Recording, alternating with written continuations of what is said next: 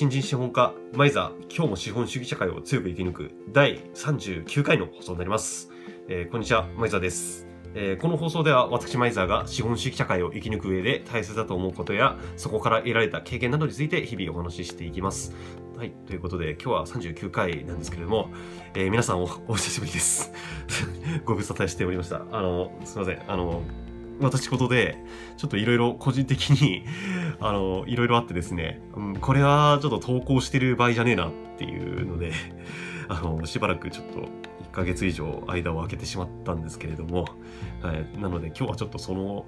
まあ、今まで1ヶ月間何やってたのかってことについて お話ししようかと思います。まず一つがですね、えー、あれです。あの、前から言ってるあの、労働審判斡旋ですね。いつやるんだ、いつやるんだって感じだと思うんですけど、あの、大丈夫です。あの、今までちょっと投稿とかやってて、あの、なーになってたんですけど、もうここ最近一気にガッて進めてて、で、え、ー、と、今3月なんですけど、3月の上旬2週間使って治験実は行ってまして、で、その治験の入院中に、あの、もう申し立て書とか書き終わったんですよ。うん、書いてて。で、今、じゃあ何で座ってるかっていうと、本当に最後の最後で、えっ、ー、と、まあ、あの、自分って自己都合退職で辞めたことに今のところなってるので、そうすると自己都合退職だと会社って退職金出してくんないんですよね。でしかもあの確定拠出年金で企業型で確定拠出年金やってたとしてもその事業主が出した掛け金分をそれも自己都合で辞めた場合は返してくれって言われてるわけなんですね。でそれおかしいだろっていうことをこれから主張しようとしてるのでであの主張した上でじゃああのこんだけ掛け金かけてんだからあのここれこの金額だけちゃんと渡せっていうふうに言うためにその日清のまあ日清でやってるんですね日清のその企業型確定拠出年金のホームページ、あの、ログインページ見て、そこをスクショ取って、で、あの、この金額、確かに日生で掛け金払われてるから、あの、その分よこせっていうことを言うために、それを、スクショを取ろうとしてるんですよ、今。ただ、取ろうとしてるんですけど、なんか今、なんですかね、まあ、同じく日生で確定拠出年金やってる人だったらわかると思うんですけど、なんかあの、ログイン、番号を正しいの打っても、なんかログインできない状態が続いております。ご申し訳ございませんとか言われて、なんかメンテナンス中なのかよくわかんないんですけど、なんかログインできないんですよね。で、あの、今日今、この撮影してる時って土曜日、まあ、なんですけど、で、土曜日にやると、なんか、コールセンターとかが機械音声しか対応してないらしくて、うん、じゃあ無理じゃないですか、それ。で、なので、まあ来週の月曜日と平日に、あの、まあ来週月曜、ちなみに、あの、たまたまちょっと必要保険の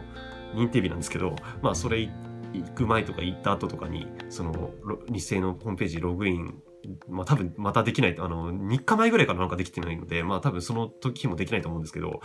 まあ行ってみて、で、あの、あれですね、まあコールセンター、まあ平日だったら人間が対応するはずなので、それで、まあ、ログインできないと困るので、ちょっといつこの状態治るんですかって、ちょっと聞いてみて、それで、まあ、うん、それをさそのスクショ取ったら、あとはもう出すだけっていう感じですね。はい。まずは斡旋をちょっとやっていこうかなと思います。はい。なので、ちょっと皆さん、あの、大変な長らくお待たせして、もうなんかやるやるって言って、やるやる詐欺かよみたいな思われてると思うんですけど、あの、実際やりますので、ご安心ください。というか、やらないと、あの、自分も退職金欲しいので、あの、それは絶対やります。はい。うん。あの、最低でもやっぱり、あの、慰謝料が取れなくても退職金ぐらいはせめて取りたいので、あのそれだけはちょっと取ろうと。あの退職金と、あと、確定拠出年金の事業主掛け金分のお金はきっちり最低でももらいたいので、それはやります。はい。ご安心ください。ということですね。っていうのの準備がまず一つと、まあ、あとさっき言ってた治験2週間行ってて、で、治験行ってる間撮影とか、あの、録音とかそういうの一切できないので、まあ、それでできなかったっていうのもありますね。はい。で、えっ、ー、と、これが、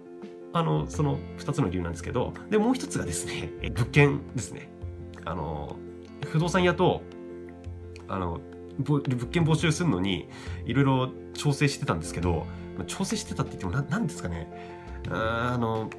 まあちょっと、会社名は差し支えさせていただくんですけども、まあなんですかね、その営業の方が、なんかメールとかしてもなかなか返して、うん、なんか返してくれなかったりとか、どうなってんのかなと思って、うん、3月に入って聞いてみたんですけど、なんかそしたらなんか、自分の物件のことを忘れてたらしくて、で、自分、あろうことか、あの、その店舗に行って、そのいろいろ聞き出すじゃないですかその不動産やってあの間取りどれぐらいですかとか、えー、とどういう設備があるんですかとかってなんかそういうのあの私から話聞いてあのメモとかするんですよ営業の方が。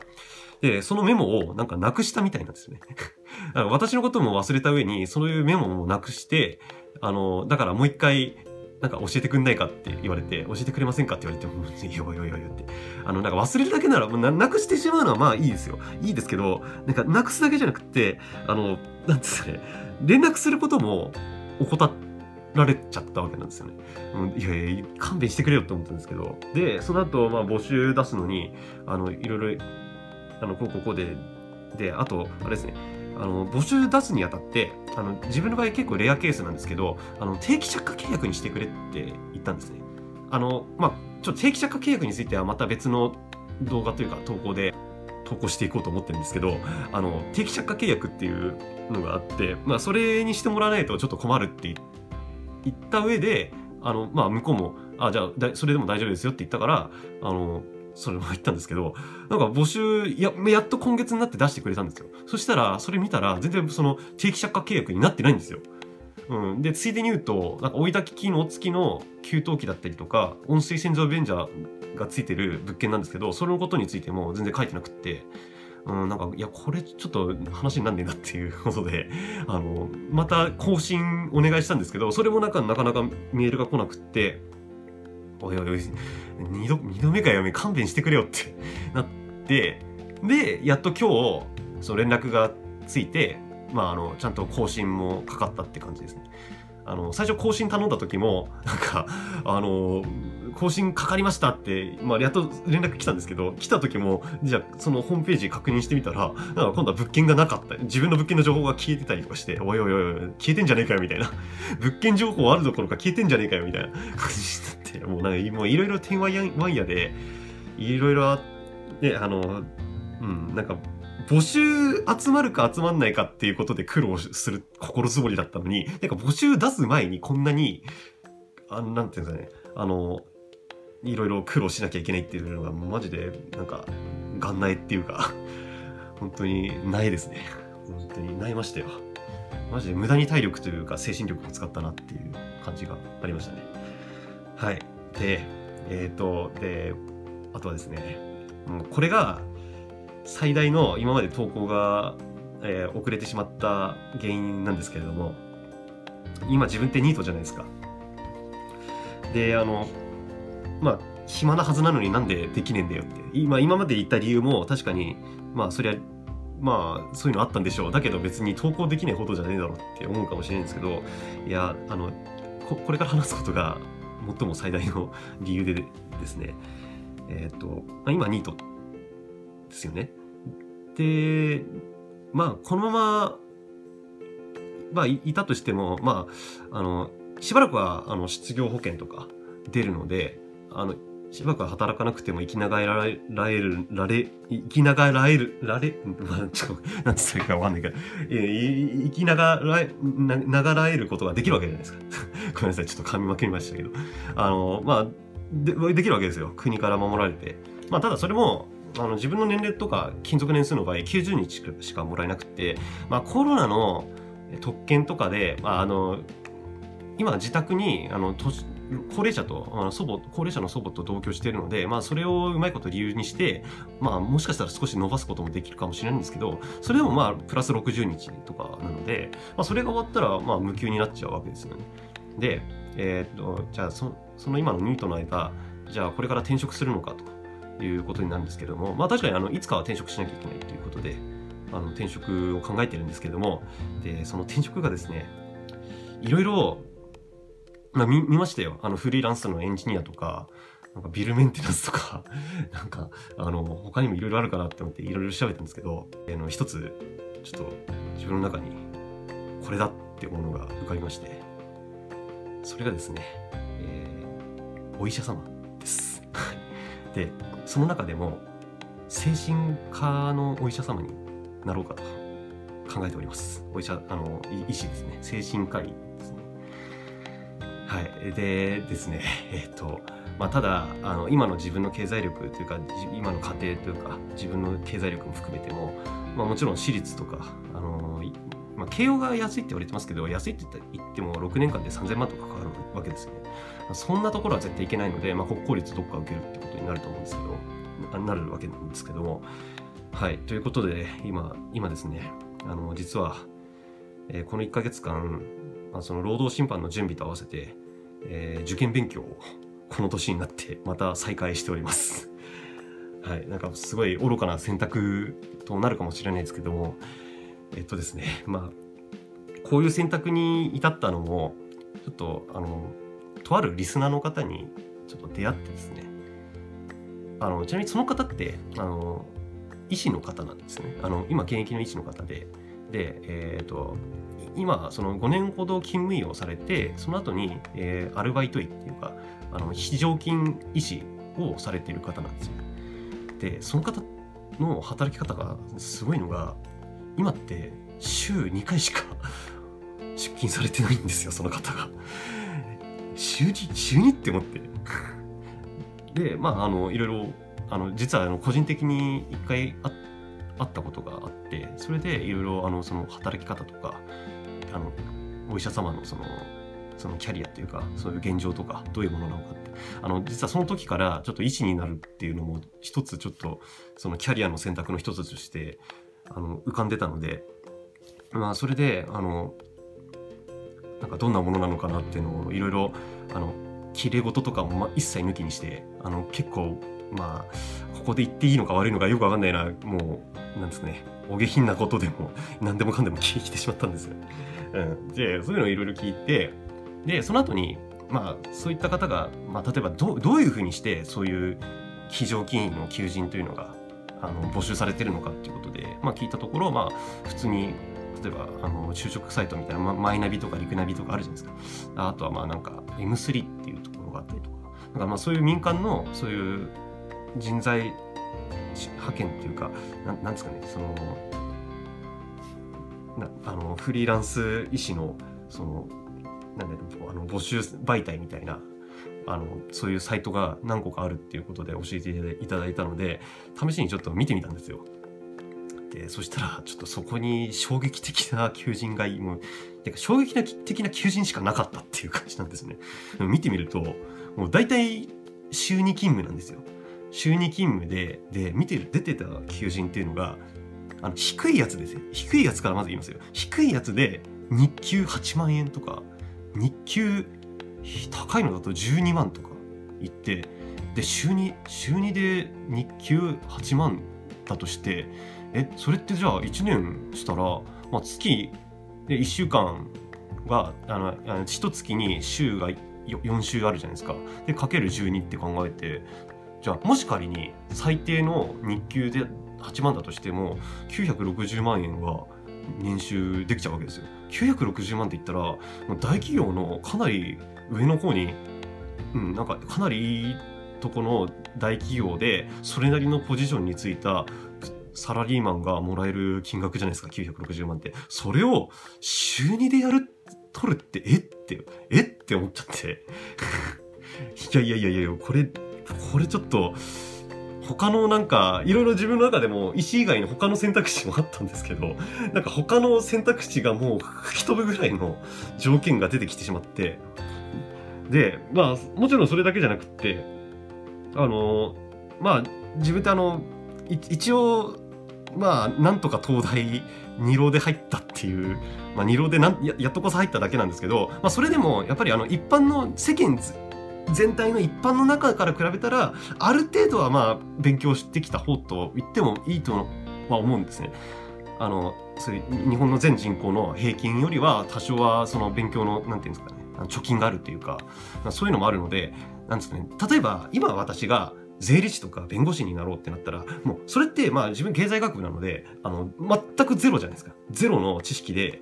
そういう税理士とか公認会計士とか、えー、弁護士とかってやんなきゃいけないわけですよね。で、しかも、ほ、えー、弁護士とか、あの、司法試験ってなったら、もう、なんなら、そこから法科大学院とか通わなければならないって、学費が絶対かかるっていうがあるわけですね。学費、結構な学費がかかるわけで、で、それで受かるかどうかは分からないわけで、まあ、それは医者も、あの医師免許とか、あの、医学部も同じなんですけども、でも、どう考えても、やっぱりあの、なんですかね、そういう弁護士とか、税理士とか、えー、公認会計士とかに比べたら、まあ、やったことがある勉強をやるわけじゃないですか。例えば、まあ、自分文系ですけど、英語とか、国語とか、えー、あと、社会とか、まあ、数学も一応やってたので、数 2B までは。なので、なんていうんですかね、あの、そういう税理士とか弁護士あの司法試験とかに比べたら全く知識全くないものを一から勉強するわけではないわけですよ。ある程度の貯金があるので、ななんですかね、そういったとその同じ難関資格でも、その、そういう弁護士系の文系系の難関資格をやるよりは、まだ医学部受験の方が、なんですよね、ある程度貯金があるっていうか、それをまあ呼び起こす作業になるので、なんか、まあだったらそっちの方があの今の自分にとっては、うん、あのあある程度賞賛のある勝負なのかなと思いまして、うん、まあ賞賛があると言っても、まあ、1年で決まるかどうかはちょっと不安なんですけれども、はいまあ、っていうことで今ですね受験勉強をしていて、まあ、今日とかも古文の本とか古文漢文が苦手であ古文漢文っていうか古文国語が苦手だったんですね。特に古文が。でそういうのもあるので、まあ、今あのちょうどね、こうやって勤め人を放り出されて時期が放り出された時期っていうのが 3, 3月とかあ1月か。1月とかの時期だでちょうど受験の丸1年前っていうすごい受験をするにはまさに完璧なタイミングで あの会社から放り出されたというかまあ放り出されたようなもんですけど、うんまあ、そういう感じだったのでこれはやるしかないなって思っちゃったんですね。あとそういう報酬とかまあそういう現金な考えかと思うんですけどもうん、まあちょっとかすに食って生きてるわけではないので、まあそういうことを考えてしまうわけですよ、人間ですから。で、この資本主義社会を生きていくわけなので、うん、そういうのを考えてしまうわけなんですよね。で、それで、なんですかね、こう、目指すは週2のバイト湯ということで、頑張っていこうかなと思います。うん、生きるために勉強しております、今。はい。っていう感じですね。うん。で、あの、もちろん勉強のやり方もあの今までみたいにあの今まであの東大に受かった時みたいにえー、中古の安い参考書と、あとは紙くず、裏紙ですね。白い裏紙で、まあ、数学のそういう計算とかして、うん、だから紙くずと中古の参考書で勉強またしていこうかなと思っております。思っております。まあそうですね、成功するかどうかはちょっと、うん、今年はちょっと厳しいかもしれないんですけど、うん、あとはちょっと久しぶりにまたなんかせあのこういう再受験特に5年以上卒業後 5, 5年以上経った再受験生ってなんか学校行くと調査書ってもうないらしいんですけど、まあ、またどっちにしろ、まあ、調査書にしろ何にしろ、えー、調査書を学校にも高校に出身の高校にもらいに行かなきゃいけないらしくて、うんまあ、もらいに行かないとしても、えー、となんか電話しなきゃいけないみたいですね担任と。あもうなんか、なかなか気がめいる作業が その勉強以外にも、勉強、まあ、勉強よりもそっちの方が気がめいりますね。うん、勉強はそこまで、まあ、まだ、あの、勤め人仕事に比べたら全然、高校受験の勉、あの大学、高校の、えー、が学校の勉強なんかに比べたら、まあ、社会のそういう、なんか働いて、なんかしょうもない上司と付き合う方がよっぽど辛いので、それに比べたら全然勉強なんて大したことないですね。うん。だから、まあそうですね。で、なので今までこれ1ヶ月以上投稿が遅れてきたというのは、そういう受験勉強をちょっと本格的に始め、やり始めたっていうのが正直な理由でございます。うん、まあちょっとこの年で今27歳、まあ